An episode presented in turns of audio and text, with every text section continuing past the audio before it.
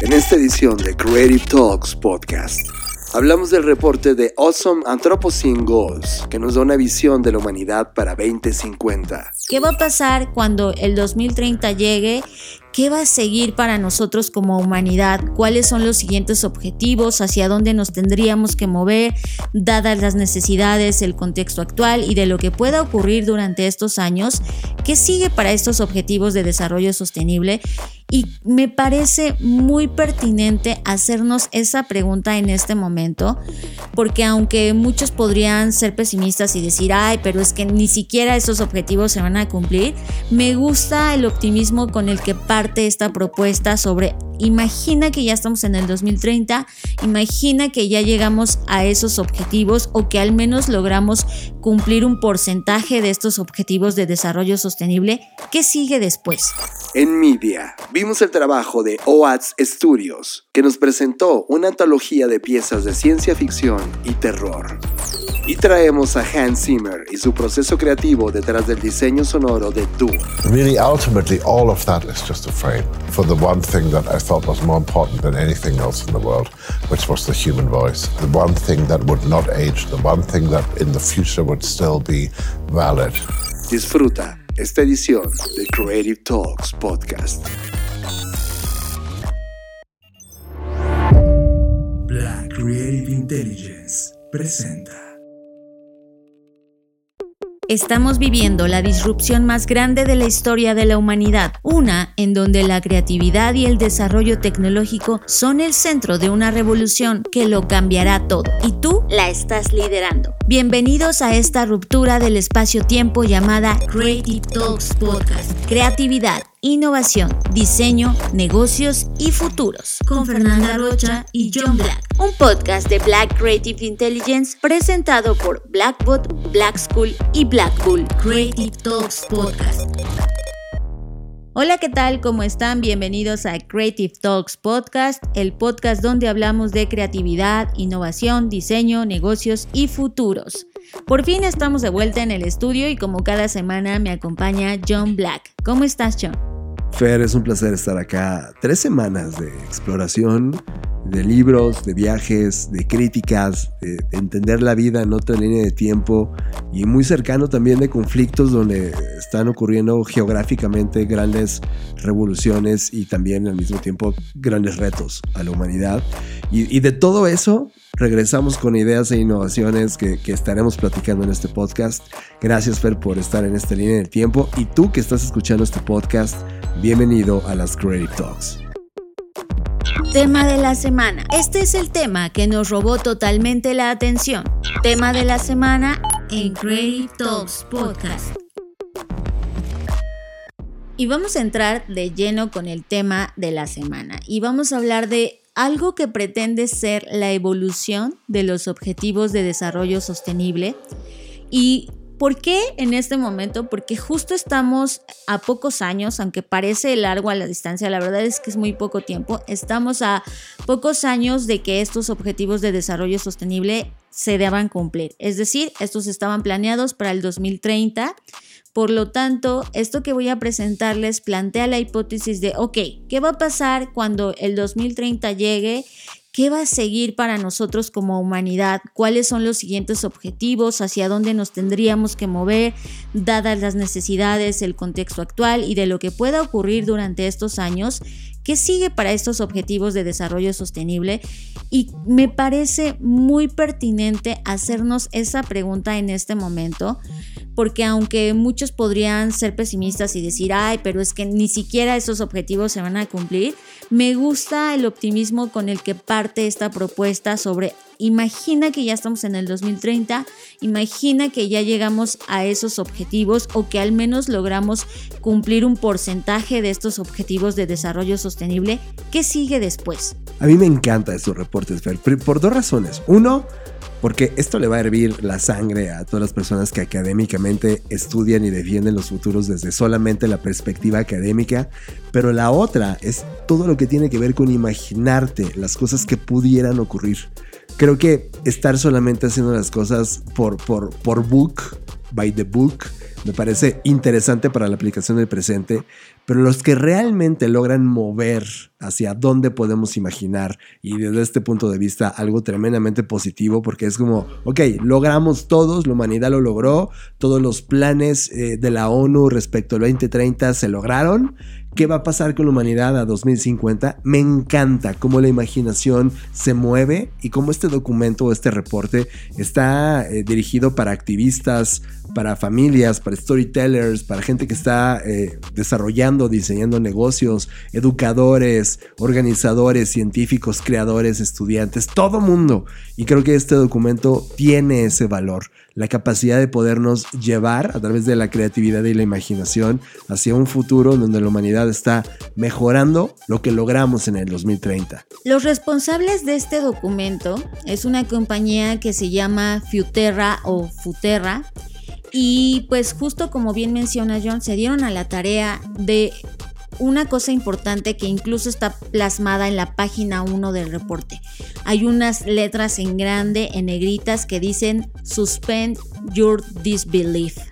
Y me encanta que empiecen con este mensaje. Creo que en estos tiempos tan turbulentos que estamos viviendo, el parar un momento, hacer una pausa y evitar dejarnos llevar por el fango de el ruido de la violencia de todo lo que hoy estamos viviendo, de las malas noticias, la guerra. Y dejar un poco de lado esta, esta falta de creer, esta falta de, de, pues sí, de sujetarnos de algo que sí nos ayude a salir adelante Creo que si hacemos una pausa y le abrimos paso a la imaginación, es la única forma en la que podemos vislumbrar mejores futuros y me encanta que empiece así. El documento lleva por nombre, que creo que todavía no lo decimos, bueno, se llama The Awesome Anthropocene Goals que en español sería algo así como las metas del antropoceno impresionante o del antropoceno increíble, ¿no? Y justo me encanta el nombre porque pues la era del antropoceno, que es esta que estamos viviendo, pues ha sido muy criticada, sí, porque pues es la era en la que el humano, si bien ha desarrollado un montón de cosas, también es la era en la que más se ha sentido el impacto de nuestra actividad en el mundo. Eh, lo vemos con el calentamiento climático, etcétera. Entonces, creo que el que tomen este concepto del antropoceno y le pongan el The Awesome Anthropocene Goals nos permite pensar en que no tiene por qué ser negativo nuestro paso por, por este planeta, no tiene por qué ser negativo la connotación del, del antro, ¿no? Del hombre, sino más bien cómo hacemos que esto se convierta en algo positivo. Y me gusta cómo lo ponen justo en, esa, en ese eh, párrafo de Disbelief que, que pone el antropoceno significa la era de los humanos. Y puede ser, uno, apocalíptico o dos, ser increíble. Y este reporte toma la segunda opción. Y eso me encanta. Sí, totalmente. Y de hecho te adelantaste un poco porque justo iba a profundizar en esto, en esta parte donde mencionan el por qué debes leer este documento o qué es lo que tienes que tener en la cabeza en este, antes de leer este documento. Y me encanta porque eh, justo en esta, en esta página hablan sobre cómo se dieron permiso para imaginar cosas distintas y hablan sobre cómo la imaginación es un privilegio y, y, que a través de este documento ellos quieren transmitir ese privilegio en el que todos podamos imaginar mundos distintos, imaginar un mundo mejor, por supuesto, y nos también nos invita a pensar en que imaginar y diseñar mejores futuros no tiene que ver con que nosotros vamos a gozar de ese beneficio. Pone de ejemplo eh, el, el tema de las sufragistas que nunca votaron o de los líderes de derechos civiles que nunca vieron al primer presidente negro eh, de Estados Unidos, o los inventores de la electricidad que nunca realmente gozaron de ese beneficio, ¿no? Entonces justo dice, a veces establecemos objetivos o establecemos metas que a lo mejor no vamos a ver y por temas de pues nuestra existencia y nuestro corto paso por este planeta, pero que aún así aún sabiendo que no vamos a ser quienes gozamos de ese privilegio o de ese nuevo mundo, deberíamos todos trabajar en favor de eso, porque al final del día, como humanidad, somos una sola especie y eso es algo que nos debería provocar, emocionar e incentivar. Y, justo termina con esta frase que John decía, el antropoceno significa la edad de los humanos y podría resultar apocalíptico o podría ser asombroso. Y este documento justo nos invita a esta segunda opción, lo cual me parece totalmente esperanzador, una bocanada de aire fresco en, medio de todo el caos que estamos viviendo. ¿Y cuáles son entonces estos eh, nuevos objetivos del del asombroso antropoceno. Bueno, los voy a citar rápidamente, son 20. La primera es renta universal decente para todos. La segunda es la comida es fuente de alegría o de gozo. La tercera es 100 años de buena salud. La cuarta, el potencial de todos es posible. La quinta, el género es fuente de alegría. La sexta, toda vida tiene derecho al agua. La séptima, 100 teravatios de energía limpia. La octava, mercados de emisión y trabajo significativo. La novena, ultraestructura en todas partes. La número 10, sociedades distributivas. La 11, todos viven en una comunidad de dona. Eh, la 12, el consumo es regenerativo. La 13, justicia de grado cero. La 14, un renacimiento bajo el agua. La 15, la mitad del mundo es salvaje. La 16, derechos humanos para el futuro. La 17, todos optimistas. La 18, identidad de género, expresión y sexualidad como fuente de alegría o de gozo también. La 19, el espacio es un bien común colectivo. Y la 20, la inteligencia artificial mejora la vida. Lo cual te hace ver eh, o entender que todos estos pensamientos, de todas estas ideas, todos esos objetivos son totalmente optimistas por, ahí puede tener una crítica sobre utópicos, ¿no? Y, lo que ellos ponen en el documento es como, mira, no solo son utópicos, no solo son temas de imaginación o pensamientos de deseo, realmente estamos poniendo eh, en la mesa el qué sigue cuando alcancemos esos objetivos. Y me gusta porque eh, hace que la humanidad se empodere y entonces no solo veamos la parte distópica de las malas noticias, como tú dices, el fango de lo que está ocurriendo ahora, sino que sales del fango y entonces logras ver el cielo y te das cuenta que hay objetivos alcanzables si logramos entenderlos a partir de hoy, pero que probablemente quienes trabajemos en ello no lo vamos a poder disfrutar. Desde mi perspectiva, eh, estos objetivos no caen como en el ultraoptimismo nada más porque sí. Están sustentados y eso es lo que me gusta del reporte. No solamente es una invitación a imaginar nuevos futuros posibles o diferentes futuros alternativos, sino es una invitación a actuar para que se cumplan. Y voy a tocar solamente los primeros cinco para que vean un poco de qué va y las mismas recomendaciones que el reporte hace, de sobre todo de empoderamiento, como bien lo mencionaba John, de que sí podemos hacer cosas y no solamente se trata de imaginar y decir o tener buenos deseos, sino que sí podemos partir de algo accionable.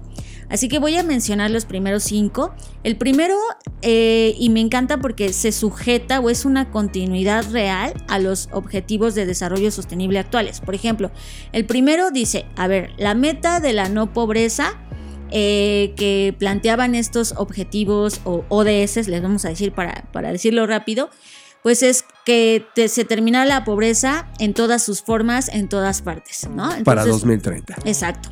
Y partiendo de ese, de ese objetivo, pues evoluciona el objetivo a un ingreso universal decente para todos que ese proyecto ah, es una de las cosas que están en la mesa hoy, ¿no? Es para poder eliminar la pobreza, no solamente implica que haya una inyección económica, sino hay muchos tipos de pobreza.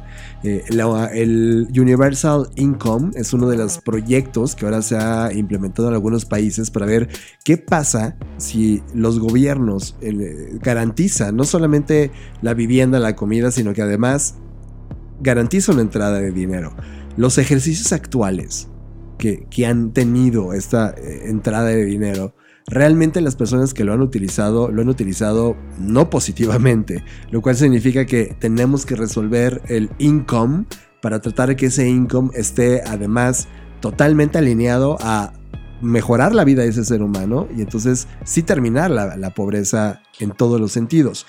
Hoy no se ve por dónde se vaya, vaya a pasar, Fer, pero supongamos que para el 2030 sí, sí sucedió.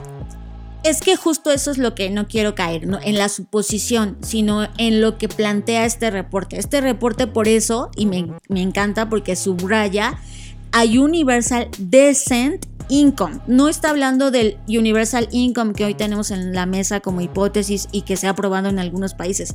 Está hablando de un ingreso decente universal. ¿Y a qué se refiere? A que todos tienen acceso incondicional a un ingreso, y aquí es donde subrayo, que va más allá de lo básico. No solamente es el ingreso básico universal que cubre tus primeras necesidades, sino que te permite una mejor calidad de vida. Por, de ahí viene la palabra decente, ¿no? Que, que puedas realmente acceder no solamente a lo básico, que eso debería ser ya de por sí un derecho universal, sino que puedas desarrollarte y desarrollar tu potencial como ser humano, como profesional o como cualquiera de las carreras o cosas que quieras hacer. De hecho, hay una parte donde dice, bueno, ¿y qué significa este ingreso decente universal? Y explica eh, para ellos qué significaría este concepto y qué se tendría que hacer para poderlo implementar. Y una de las cosas que me encanta que, no está ocurriendo el día de hoy, efectivamente, como lo mencionabas, es que eh, esto de esto ingreso no solo debería cubrirte, sino crear oportunidades para el desarrollo personal, que eso es donde hoy está fallando el, y el Universal Basic Income, porque las propuestas de hoy solo están atacando la parte del dinero per se, de, ah, bueno, pues quieres dinero para comer, pues aquí está, ten este dinero y come. Pero este, esta propuesta que ellos están haciendo dice, ok, un, ya imaginemos que ya superamos la parte donde te dimos dinero para que vivieras y comieras y tuvieras un techo, pero ahora no solo se trata de estos mínimos requerimientos, sino del progreso interconectado que, que ataca de fondo las bases que generan la pobreza y que te impiden desarrollarte en todos los niveles. Sí, por ejemplo, aquí veo que hablan de educación, de viajes, de comunidad, de cuidado personal, de salud, de creatividad, de cuidado a tus hijos, ¿no? Chill care. Y, son como otros, otros elementos que se suman junto justo a, a, definir la experiencia humana. Creo que en términos de pobreza, todo el mundo cuando habla de pobreza se refiere solo a dinero y está muy equivocado este primer planteamiento. La pobreza tiene que ver con tu experiencia como humano en este planeta y no solamente el dinero. Y hoy con el dinero compras entrada y, una educación y comida y etcétera, pero lo, que están poniendo ellos en la mesa es cuidar esa experiencia universal humana en el planeta. Totalmente. Y, y me encanta porque dentro del reporte te ponen ¿Fue difícil imaginar esto? Y dice, claro que sí. Justo por, dada la situación de lo que hoy ocurre con la pobreza, pues para nosotros, eh, hablan ellos, fue muy difícil pensar en algo distinto y creo que eso es lo que, lo que impulsa, ¿no? Lo vimos ahorita, a John le acaba de pasar, porque es muy fácil decir, bueno, sí, pero los resultados que hoy he tenido en el Universal Income son negativos, pero esperemos que en el futuro sean mejor. No, y ellos dijeron, claro, es difícil desprendernos del estatus, de lo que ocurre, de los resultados que hoy vemos, y especialmente porque la pandemia ha provocado reversiones en la, en la reducción de la pobreza, es decir, eh, ha aumentado la desigualdad, ha aumentado los costos de inflación y eso está desafiando totalmente la estabilidad de las necesidades básicas de las personas. Sin embargo, eh, lo que les ayudó a imaginar dónde seguir o dónde, dónde poner el foco es justo pensar en, ok, ahora mismo estamos hablando solamente de las necesidades básicas, pero tenemos que evolucionar este pensamiento, hablar justo de una experiencia más amplia en donde no solamente tengas comida, casa y sustento, sino que ahora también puedas pensar en un progreso, en una evolución de tu trabajo, de, de como decías John, de las vacaciones, del cuidado de tus hijos, etcétera. Entonces, ah, plantea un slide que me encanta que dice Make a Start, que es un punto de partida. Y, por eso decía, no es solamente wishful thinking de, ay, pues vamos a esperar que todo sea mejor. No, me encanta que pongan este slide donde dice, a ver, si tú eres un negocio, hay cuatro pasos que puedes hacer para empujar esto. O si tú eres un individuo, también hay cuatro o cinco pasos que tú puedes comenzar a hacer desde ahora para empujar esto. Por ejemplo, si tú eres un negocio, es pues crea trabajos eh, y empleos decentes y seguros. Entonces como, ok, por ahí podemos empezar. Eh, otra cosa que puedes hacer es empodera a los grupos que están en desventaja. Por ejemplo, contratando personas que a lo mejor tienen ciertas discapacidades o que hay una vulnerabilidad, etcétera. Em, asegurarte de crear condiciones adecuadas y decentes de trabajo y crear algunas otras eh, alternativas o soluciones que hagan un desarrollo, que promuevan realmente un desarrollo en la vida de las personas que te rodean. Entonces creo que pone aquí un gran ejemplo de, oye, así es como podrías comenzar. Ahora, si tú eres un individuo y dices, yo no tengo una empresa, bueno, Comienza a aprender acerca de las causas de la pobreza, comienza a involucrarte más, comparte y dona cuando tú puedas y cuando te sea posible. Eh, compra en compañías que le pagan justo a las personas. Y esto tiene que ver con investigación por parte de nosotros como consumidores. Eh, ahorra e invierte responsablemente, eh, demanda y exige mejores oportunidades para todos, ¿no? Entonces creo que eso es lo padre de este reporte, que no nada más te dice, mira, este es el objetivo de desarrollo de hoy y lo que hacia dónde lo queremos llevar, sino te invita a través de acciones que creo que no son imposibles y que tú que estás escuchando este podcast seguramente tienes la posibilidad y la oportunidad de al menos accionar alguna de estos puntos y llevarlo a la vida real. A mí me emociona esto, Fer, porque eh, pasando por sociedades, por los distintos estados de la sociedad y la forma en cómo convertimos la data en conocimiento, cómo, transitamos de la data, información, conocimiento y ahora estamos realmente entrando a una fase de conciencia. Para lograr estos objetivos necesitas que todos alrededor, tú y yo y los dueños de compañías y los gobernantes, tengamos conciencia real del problema y de cómo se tiene que resolver. Y eso, de alguna manera, eh, este, este reporte te, incita a que suceda. Es como, para lograrlo necesitamos que haya conciencia y que aprendamos que la pobreza, a comportarnos y entender a las compañías que sí están haciéndolo, tú ser de esas compañías, etcétera, y lograrlo, lo cual habla de una trascendencia humana. Esto es como un gran salto de evolución en el comportamiento humano y es interesante verlo plasmado.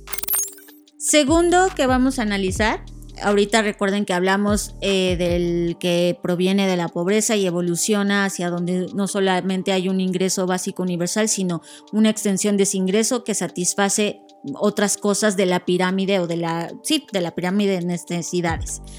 Segundo punto que toca que es otra de, también se sujeta de otra de las metas eh, de los ODS para 2030, que es acabar con el hambre y alcanzar la seguridad alimentaria y una mejor nutrición y asimismo promover la agricultura sostenible. Este es uno de los ODS más ambiciosos, por supuesto, y lo que proponen ellos es que esto evolucione como una meta hacia 2050, donde la comida es una fuente de gozo o de alegría. Y eso me encanta, porque a lo que se refieren es a un tema donde la, alimentarse se vuelva realmente lo que en algún momento fue, que es una celebración de la comunidad y que cada mordida o que cada degustación de alimento nosotros podamos regenerar nuestros cuerpos, sí, pero también regenerar a la naturaleza. Esta conversación la hemos tenido decenas de veces, Fer, cada vez que tenemos acceso o gozamos de una gran comida. Una de las cosas que tú un día me enseñabas es que la palabra restaurante no viene como un eh, adjetivo de algo o algo que califica algo, sino que viene de una acción de restauración. Y eso me pareció fascinante, porque los restaurantes perdieron esa esencia de restaurar, ¿no?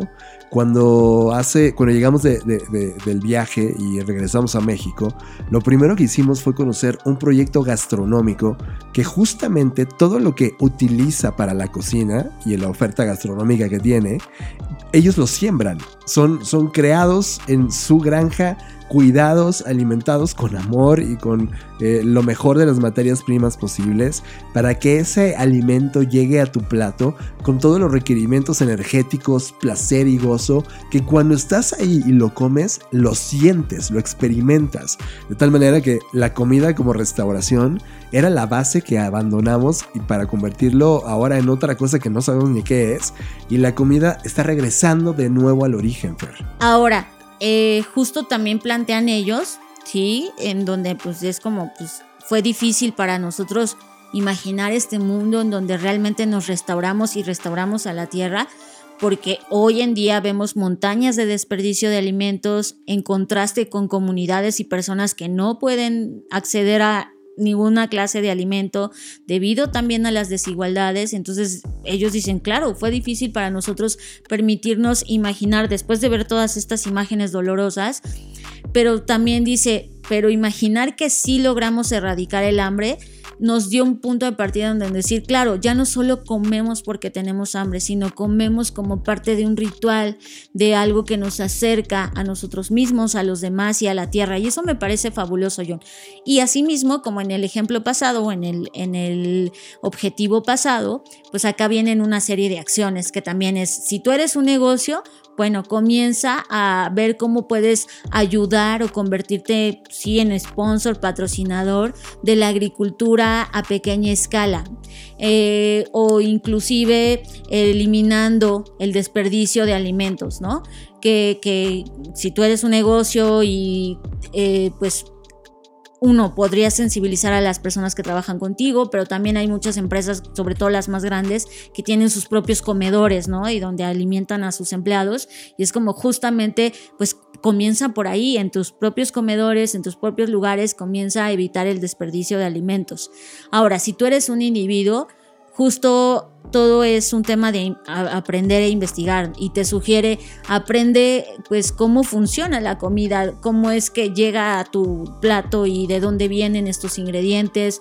Trata de buscar y encontrar vegetales y cosas que están a tu alrededor, ¿no? Que son parte de la región en donde vives. Compra local, ayuda a las personas que, que no pueden acceder a alimentación, sobre todo dice a los niños o a las madres que están embarazadas, si puedes comparte comida, comida con estas personas y pues justo también levanta la voz cuando puedas, en, sobre todo en la parte política, ¿no? Cuando haya que hablar, cuando haya que votar y participa en todas aquellas acciones que permiten eh, o facilitan que más alimento llegue a más personas. Creo que un ejercicio que tú y yo hacemos y que lo aprendimos porque no estaba ahí hace cinco años es que cuando agarras una manzana o lo que sea que te vayas a comer, pregúntate cómo llegó a tus manos. Tú y yo no sabíamos cómo lucía, por ejemplo, una alcachofa. ¿Cómo se ve? ¿Cómo, se ve en la tierra? Cuando está sembrada, ¿no? Exacto. O sea, porque cuando la ves, claro, lo tienes en la mano. Entonces, sea como detizado el que vayas a un mercado y lo compres, ¿no? Pero, ¿de dónde viene? Cómo se sembró, en dónde se siembra, en qué temperatura, ¿no? Lo mismo con los alimentos cárnicos o los pescados. ¿Qué tuvo que pasar para que ese kilo de carne haya llegado a ti? ¿Qué significa que haya llegado a, ti? Una de las cosas que hemos hablado aquí son estos 15 mil litros de agua por cada litro de carne. Es, son cosas cada que... Kilo, cada por cada kilo, sí, perdón, kilo de carne. Lo cual son cosas que tú no te cuestionas, nadie nos cuestionamos. Por eso les decía que esto es un tema de conciencia y, para llegar a la conciencia tienes que haber trascendido muchas cosas previas. Si no, se va a quedar en un intento eh, como inerte, pero aquí este documento da esperanza. Tercer punto de, o tercera meta, que igual parte de un ODS que originalmente era garantizar una vida sana y promover el bienestar para todos en todas las edades y ellos la evolucionan a este 2050 como eh, pues 100 años de buena salud para todos. Y me encanta porque cuando dice 100 años, pues justamente contempla que para 2050 ese va a ser el estimado de vida que tengamos. Entonces, pues, ¿de qué sirve que vamos a vivir 100 años si son 100 años de, pobreza o de sufrimiento, ¿no? Entonces, cuando parte de este principio me gusta porque habla de 100 años de buena salud, entendiendo o impulsando que vivir 100 años no tiene por qué significar eh, estar mal, sino al contrario, puede aprovecharse más tiempo para disfrutar de salud y bienestar. Y pues también pone en la mesa que ha sido difícil imaginar esto, pues por todo lo que hemos vivido de la pandemia y estas eh, discrepancias o inequidades que hay en el tema de la salud, donde evidentemente no todos hemos tenido acceso ni, siquiera a la vacuna, por ejemplo, ¿no? Eh, hay países que en este momento ni siquiera han tenido acceso, etcétera. Pero dice, eh, a partir de, pensar que esto se logra, pues nos permite imaginar qué pasaría si realmente vivimos 100 años, entonces cómo poder mantenernos sanos, saludables y llegar a una vejez tardía mucho más placentera en lugar de, de llegar con enfermedades, etc. Y de igual forma, te plantea eh, un, un comienzo, pero antes creo que John quiere decir algo.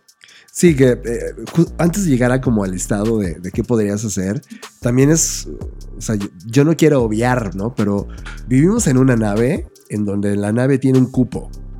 Y, y esa parte de vivir 100 años, ¿qué pasa si, si, hay sobrepoblación y todos vivieron 100 años? Se vuelve un mega problema. Lo interesante es que la humanidad también tenga conciencia de la capacidad que tiene este planeta para cierto cupo de habitantes, ¿no? Es, es, interesante vivir 100 años, como tú dijiste, pero la calidad de esos 100 años lo es todo. Y aquí ya sé que están hablando del mejor escenario posible, pero también creo que vale la pena como, como poner el rango de cuántos humanos podemos realmente caber en esta nave. Sí, estoy de acuerdo contigo, pero pues también estoy de acuerdo que muchos eh, personas están tomando la decisión de no tener hijos, etcétera, ¿no? O sea, creo que aquí en lo que se está concentrando es, ok, vamos a vivir 100 años, porque quizás eso resulte inevitable dado los avances, los antibióticos y todo lo que hemos visto evolucionar, pues que esos 100 años sean 100 años de buena salud y de gozo y, y de una salud que sea distribuida para todos.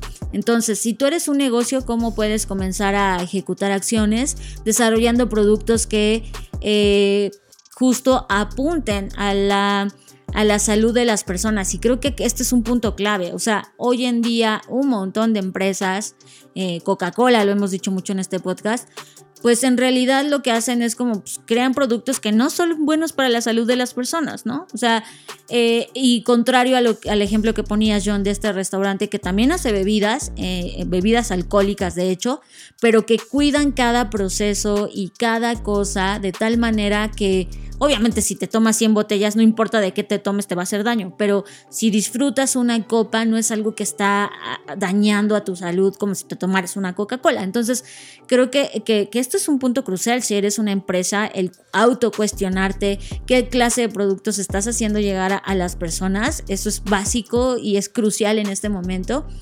Y si tú eres un individuo, pues igual, aprender eh, sobre cuáles son los hábitos de salud. Creo que este tema de la pandemia nos enseñó mucho sobre eh, la salud en general, sobre nos empezamos a dar cuenta de, híjole, este, estoy subiendo de peso o híjole, no sabía que mis latidos por minuto eran tantos y que, ¿no? Mi oxigenación, o sea, nos empezó a enseñar conceptos que quizás antes no habríamos tocado jamás.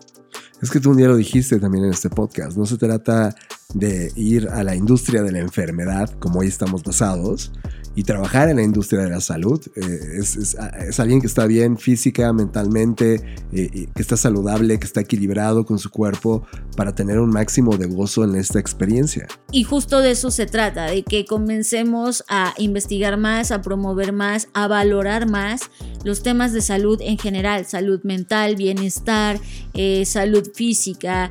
Eh, practicar hacer ejercicio, ¿no? También te dice, oye, pues si, com si, comienzas desde ahora, puedes ir mejorando tu salud de manera gradual. Entonces, hay un buen comienzo que, puede iniciar en este momento.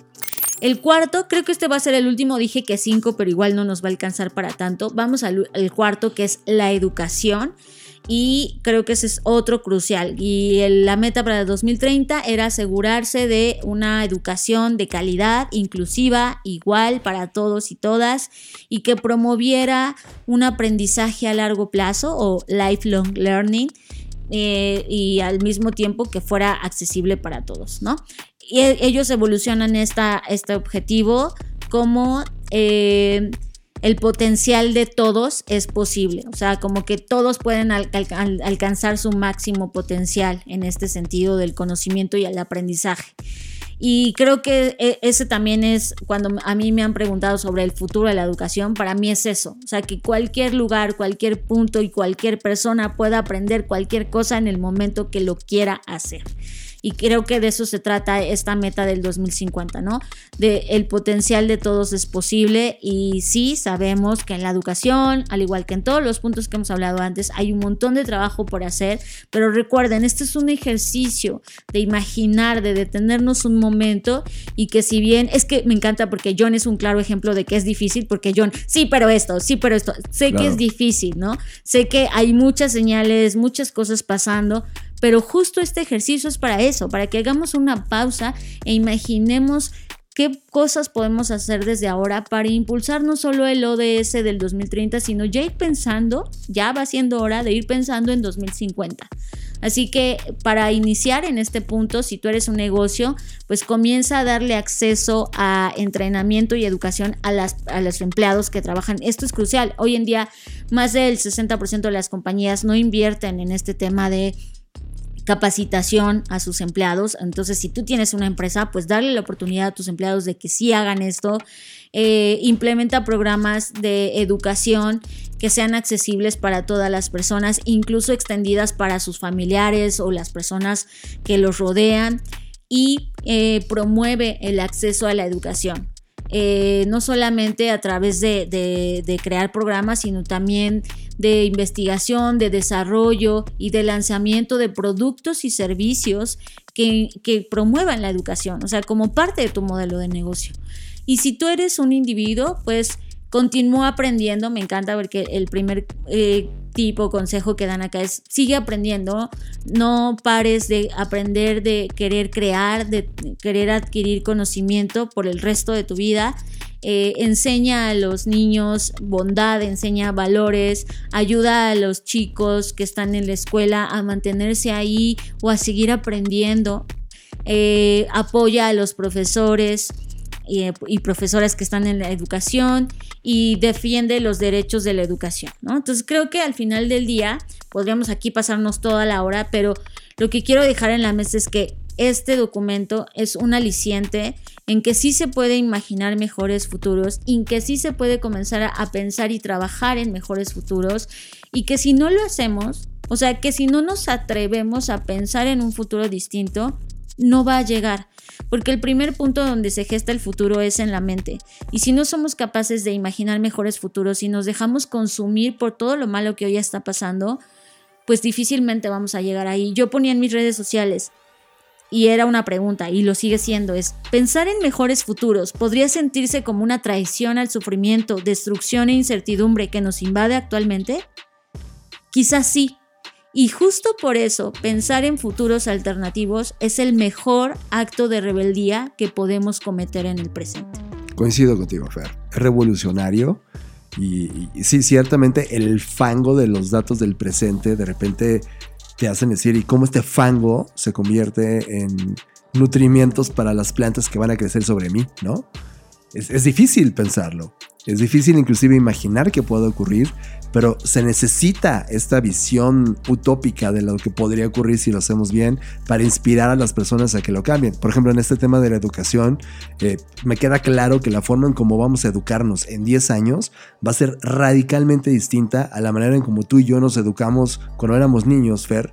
Y, va a cambiar los temas, van a cambiar las habilidades, van a cambiar la ciencia, va a cambiar la biología, va a cambiar eh, muchas de las disciplinas o de las actividades profesionales que hacemos hoy, van a dejar de existir porque va a haber algo que los va a suplementar, eh, en este caso mucha tecnología, por lo tanto se va a abrir un nuevo campo de actividad humana y es ahí donde va a apuntar esa educación. Y pues para seguir profundizando en este documento les sugiero que lo descarguen, la página va a estar en nuestras redes sociales, pero si ya lo quieren descargar ahora mismo, tienen que visitar wearefutu no, Futerra, wearefuterra.com y ahí lo van a descargar, lo van a encontrar luego, luego. Eh, de todas maneras, insisto, lo vamos a compartir en nuestras redes sociales. Esto es Creative Talks Podcast con Fernanda Rocha y John Black. Desde el futuro, te traemos un vistazo rápido a temas del futuro que debemos discutir en el presente. Desde el futuro, en Creative Talks Podcast, en colaboración con W Radio. Un paraíso criptográfico del mundo real. Así es la descripción que se le da a la isla Satoshi. La isla Satoshi es una isla privada de 32 millones de pies cuadrados, que pretende convertirse en la capital mundial de las criptomonedas, ser gobernada a través de tecnología de bloques o blockchain, administrada por organizaciones autónomas descentralizadas y donde la propiedad esté representada por NFTs. En síntesis, la isla Satoshi podría convertirse en la primera ciudad criptográfica diseñada en la historia de la humanidad. Y aunque no es un país en forma, la isla Satoshi operará con un alto nivel de autonomía, pero en alianza con el primer ministro, el Ministerio de Finanzas y el Ministerio de Tierras de la República de Vanuatu, país en donde se encuentra la isla y que tiene la peculiaridad de no cobrar impuestos sobre las ganancias, dividendos o los ingresos de las empresas o individuos, lo que lo hace perfecto para establecer proyectos de cadenas de bloques, intercambios, bancos u otros negocios relacionados con las criptomonedas. Es un paraíso fiscal legal, operativo, diseñado para ejecutar proyectos criptográficos. Las empresas de todos los tamaños son bienvenidas, incluso las empresas emergentes. La isla Satoshi podría ser la primera ciudad blockchain en una filosofía de país plataforma.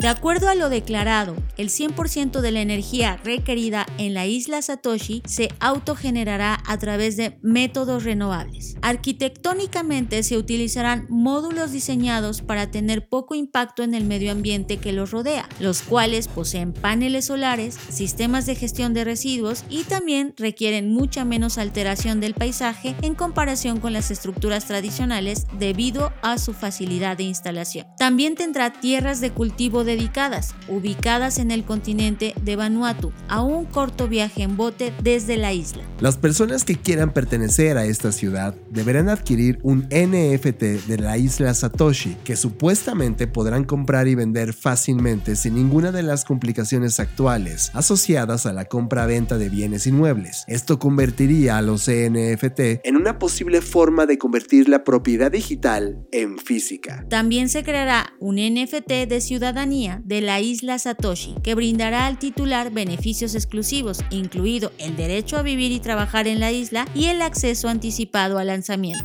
Él es James Lowe, jefe de arquitectura del proyecto Satoshi Island, en entrevista para Cheddar News. Hemos tenido un sueño de que un día podríamos crear un mundo mejor para la gente de nuestra isla en el Pacífico Sur. Estamos planeando construir una sociedad sostenible basada en cripto y blockchain, que además de ser hermosa, será diseñada de forma sustentable, arquitectura high-tech y un sistema cripto blockchain en el que tendremos un estilo de vida descentralizado. ¿Es este el inicio fundacional y filosófico de la ciudad en las que viviremos en el futuro? ¿Son estas las ciudades en las que queremos vivir? ¿Realmente es una solución o alternativa de cara a lo que tenemos hoy? Para más información visita blackci.rocks. Nos vemos en el futuro. Esto es Creative Talks Podcast con Fernanda Rocha y John Black. Media todos los contenidos que estamos consumiendo, series, videos, podcast, música, películas, documentales. Media in Creative Talks Podcast. John, no sé cómo ni por qué. Si este proyecto está desde el 2017, no lo habíamos conocido, nos lo habíamos perdido, pero mira, a veces sí confío en, en, en estos eh, coincidencias que tiene la vida y que lo hayamos conocido durante el viaje, pues creo que fue como dicen por ahí, como anillo al dedo. A mí me encanta cuando accidentes como estos ocurren, porque uno no lo estaba esperando, no lo estaba buscando, y de repente ocurre en un lugar donde justo estábamos abiertos a este tipo de, proyectos. ¿Qué es Oatsfair? Oats Studios es el proyecto del que estamos hablando. Oats Studios es un proyecto de laboratorio de justamente unos estudios que se dedican a cuestionarse un montón de cosas de lo que estamos viviendo y a través de la ciencia ficción intentan darle pues no sé si una respuesta o más bien generar más preguntas alrededor de un montón de temas que van desde qué va a pasar, en qué podría pasar en el futuro, si seguimos con el uso de la tecnología sin conciencia o qué podría pasar si se acaban ciertos recursos, etcétera, etcétera. Es, es un proyecto bastante mm, intenso en muchos sentidos porque toca temáticas que pueden eh, incomodarnos bastante. De hecho, los primeros episodios al mí en lo personal me resultaron bastante incómodos porque son bastante grotescos, pero creo que también eh, esta idea de mostrarte la realidad tan dura, tan fea, tan fuerte, también es otra forma de sensibilizarte a decir, ¿quieres ver esto realmente en el futuro o no? Y sobre todo entender, Fer, que estas imágenes creadas en estos cortometrajes, en realidad, eh, de hecho, ya están en Netflix y comenzaron como un proyecto online de cortometrajes de ciencia ficción. Esta es una antología, Fer, que, que sí cuestiona y, y sobre todo eh, cuando la empezamos a ver, o sea, no es cómoda. Es, es, muy. Eh, tengo que decirles que esto no es ir a ver algo a Disney, ¿no? Es sentarte y confrontar a dónde llegó la humanidad. Creo que iniciamos con un documento súper inspirador, pero aquí lo que estamos viendo en, este, en estos cortometrajes de ciencia ficción son vistazos a lo que quedó de la humanidad en la mayoría de los, de los casos y duele. Y también hay casos del pasado. Creo que para mí, pero uno de mis, de mis casos, sin tratar de decir nada de la historia, es uno que se va a la guerra de Vietnam y ocurre una hipótesis que te muestran en la historia de lo que ocurrió verdaderamente en la guerra de Vietnam y la razón por la cual estaba ocurriendo la guerra en ese lugar. Y, y es como, güey, esto es posible. Es, es, interesante la manera en cómo te cuestiona cada uno de los cortometrajes que se lanzaron. Y, creo que fue una de las, de mis series favoritas del año. Totalmente coincido contigo. Así lo pueden encontrar en Netflix. Se llama Oats Studios. Oats como avena en inglés.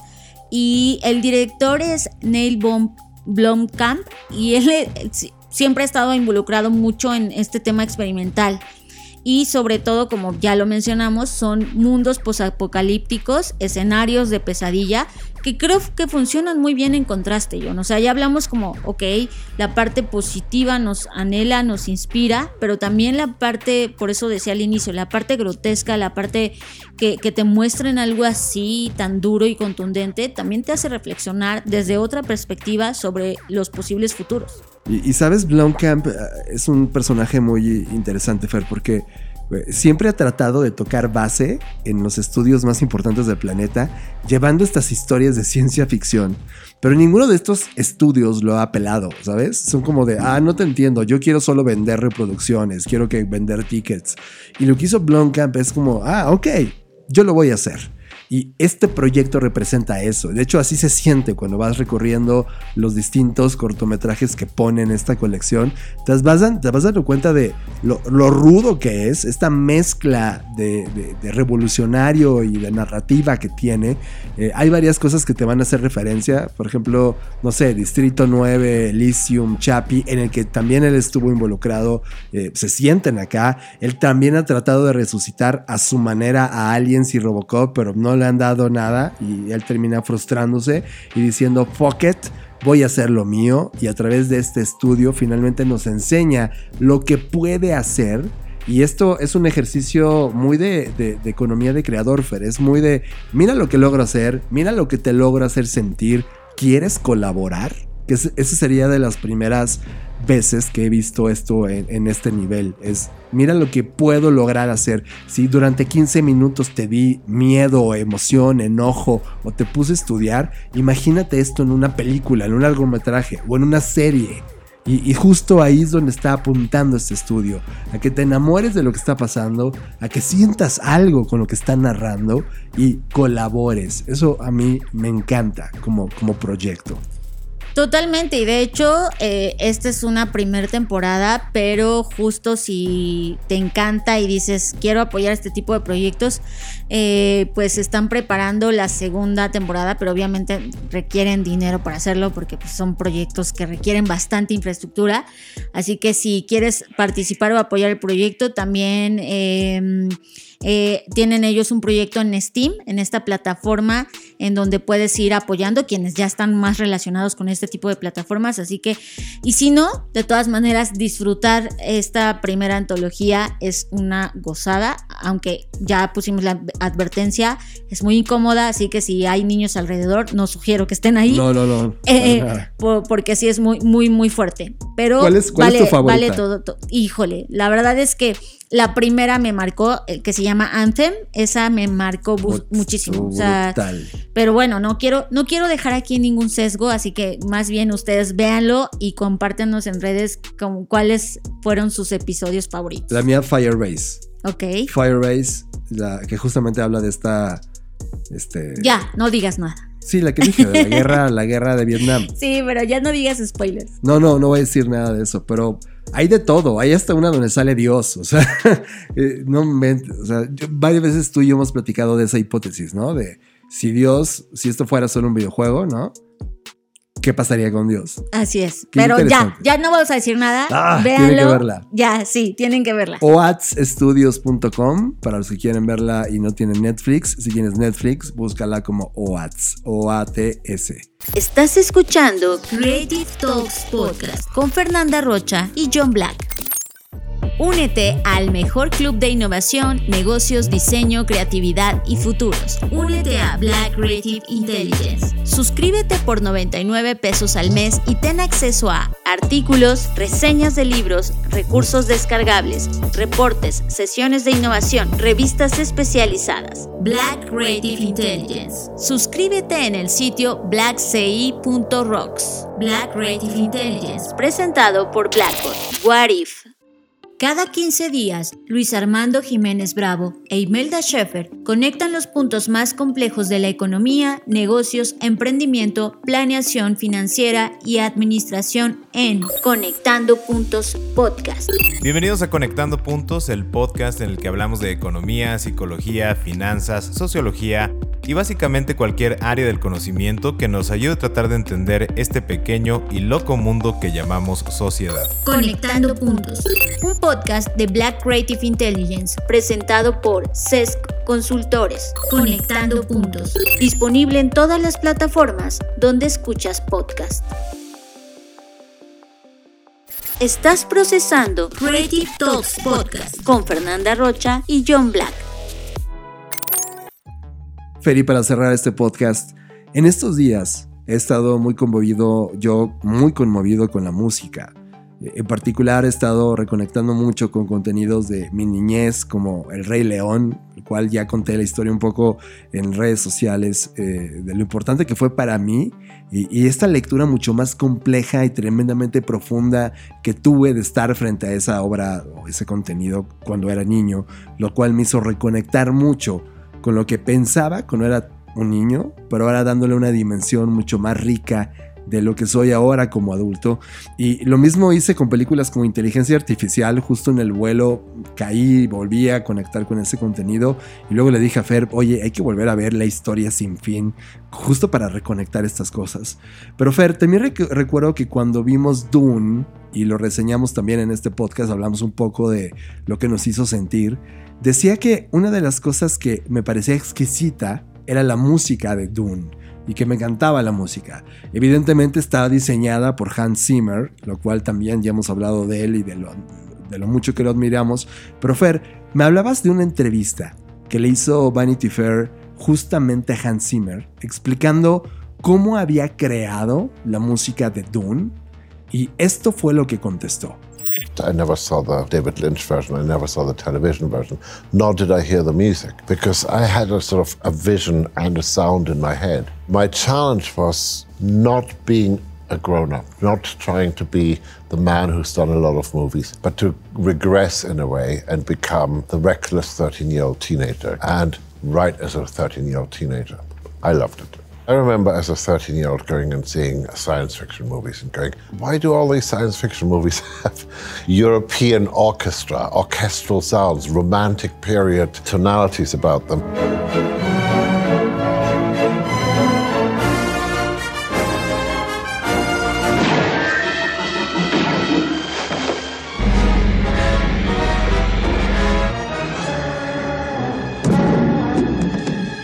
We're supposed to be on a different planet, different culture. We're supposed to be in the future.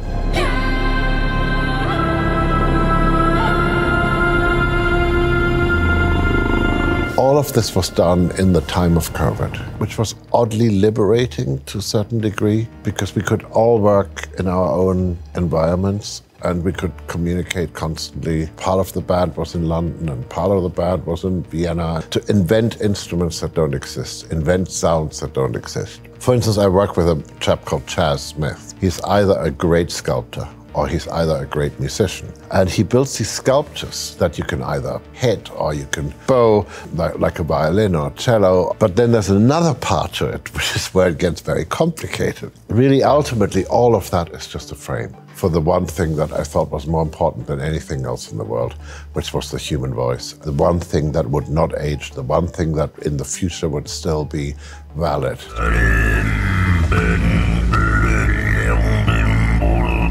It's just uh, about technology. You instantly knew we were going to tell you a story that was dark and mysterious and different, and you couldn't quite work out was this human or was it beyond humanity. Me parece maravilloso su proceso creativo, ¿no? El, hecho de que haya roto con este status quo que tenían otras películas. Y son películas que también me gustan y, y también disfruto y franquicias que me encantan, pero pero tienes razón, o sea, todos habían imaginado el futuro con sonidos de, este, rayos láser y, blasters y cosas así. Y de repente él se va a esta esencia donde dice, ok, si ese futuro es así como, como estaba en el guion y así como lo plasmó el autor del libro, pues ¿qué es lo que sobrevive a todo eso?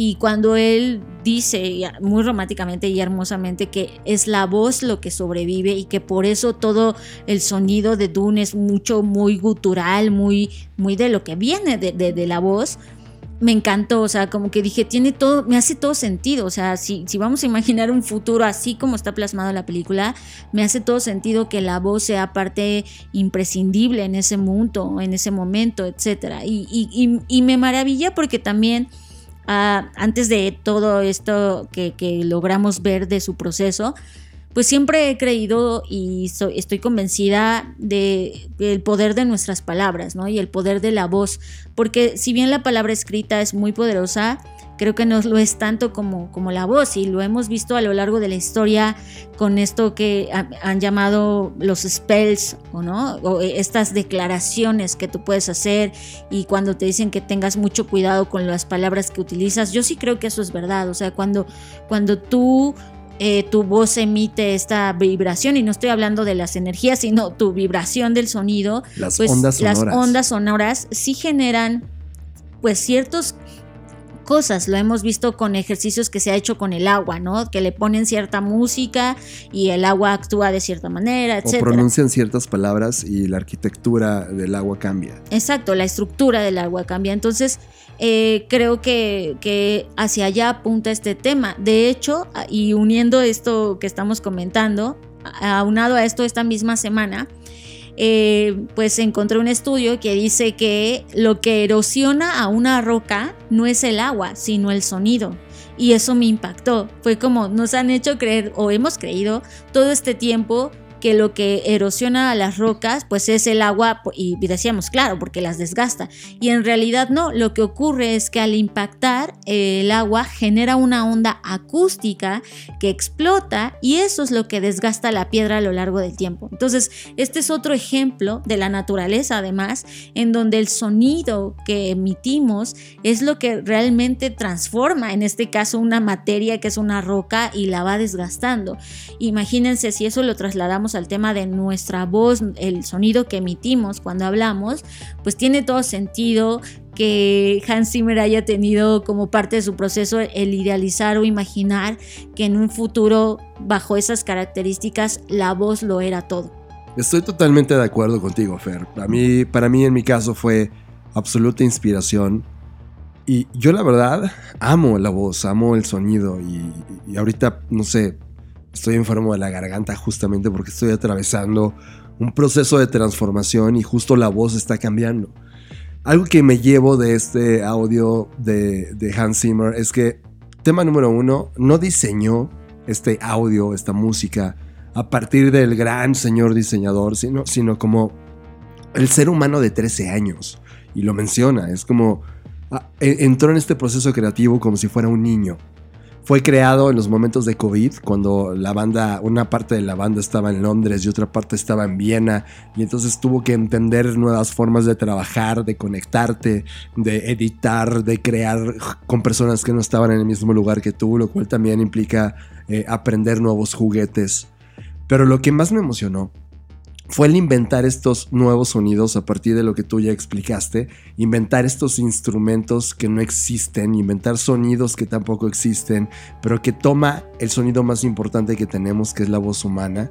Y eso me emociona, porque la única cosa en el futuro, y lo menciona tal cual, que tendrá validez, no envejecerá, envejecerá, Envejecerá. envejecerá, perdón, será la voz humana. Y a mí me encantó que prácticamente tomó la voz y la transformó en algo que resuena en nuestras cabezas y, y emociona. Y, y es ese poder que tiene la voz. Y creo que a mí me encanta porque las historias que hemos contado como humanidad todo el tiempo involucra personas narrándonos cosas, sonidos sintiendo y experimentándolos en el cuerpo. Y esta, esta, esta película y este video que lo confirma en esta entrevista, la voz se convierte en la herramienta más importante. Estás procesando Creative Talks Podcast con Fernanda Rocha y John Black. Pues hasta aquí nos dio tiempo de llegar. Teníamos otros temas más como siempre nos pasa, pero pues ya los pospondremos para el siguiente episodio. Esperamos que lo hayan disfrutado tanto. Nos da mucho gusto estar de regreso en el estudio, aunque evidentemente tenemos esta nostalgia que seguramente a todos nos da después de que llegas de un gran viaje, pero agradecidos de estar de vuelta con ustedes, agradecidos que nos sigan escuchando que hayan escuchado los dos episodios anteriores en donde grabamos obviamente sin tanta calidad, pero no por eso con menos profundidad. Así que muchas gracias. Les invito también a que se unan a la comunidad en Twitter de los podescuchas, si es que tienen Twitter. Así que ahí nos pueden encontrar en arroba blackbotrocks. Yo soy Fernanda Rocha, fue un placer estar acá. A mí me pueden encontrar como arroba Fernanda Roche. Yo soy John Black, gracias por estar acá y nos escuchamos en la siguiente edición de las Create Talks. Nos vemos en el futuro. Escuchaste Creative Talks Podcast con Fernanda Rocha y John Black, un podcast de Black Creative Intelligence, presentado por Blackbot, Black School y Black Bull. Nos vemos en el futuro. Black Creative Intelligence presenta.